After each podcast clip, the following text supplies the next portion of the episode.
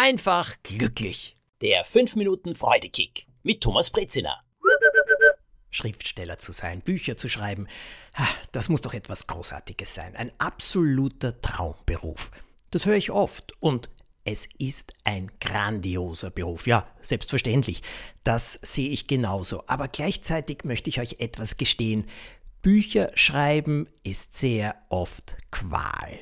Ja, da ist der Zweifel, wird das überhaupt gut, wird das jemanden interessieren? Und dann ist da das Tippen, Tippen, Tippen, Tippen, Tippen, Sitzen, Sitzen, Sitzen, Sitzen, herumgehen, nachdenken, das Gefühl haben, es fällt mir nie mehr wieder etwas ein, mich dann vielleicht etwas leer schreiben am Abend, am nächsten Tag geht es dann nicht richtig los. Also, es gibt jede Menge Stolperstricke und es gibt jede Menge Momente, wo ich die Schriftstellerei ziemlich sehr verfluche. Wenn das Buch dann fertig ist, ist das nicht immer ein Hochgefühl. Nein, das ist etwas, das ich überhaupt beobachtet habe. Ein Ziel zu erreichen. Wenn man auf dem Weg dorthin ist, dann träumt man die ganze Zeit davon. Dann denkt man sich die ganze Zeit, ah, wenn ich das erreicht habe, dann werde ich absolut glücklich sein.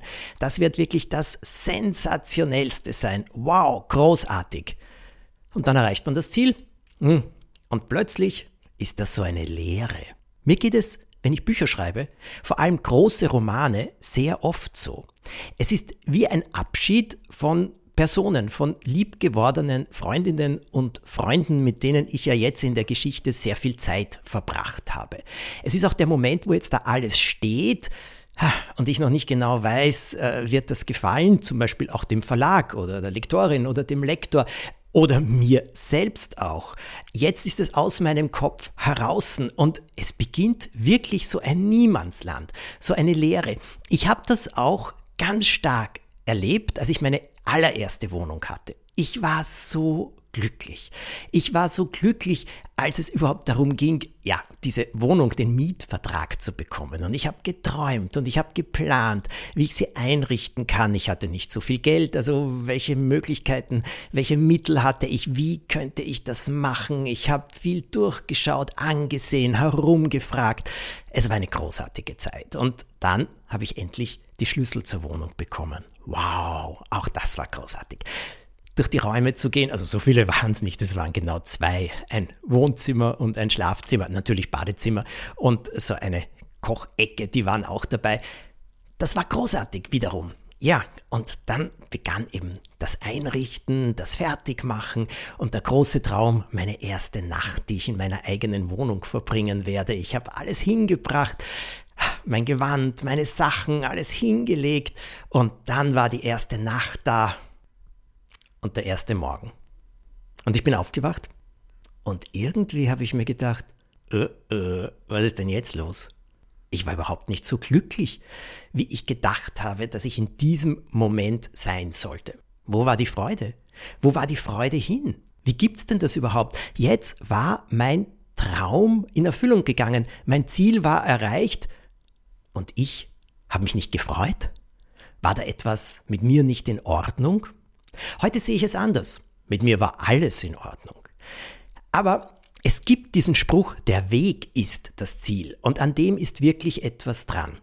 Die Zeit, in der man auf ein Ziel zusteuert, die ist oft schöner, als wenn man das Ziel erreicht, weil da plötzlich eben, wie gesagt, so eine Leere beginnt, weil man plötzlich nichts mehr vor sich liegen hat, weil etwas geschaffen, weil etwas erledigt ist.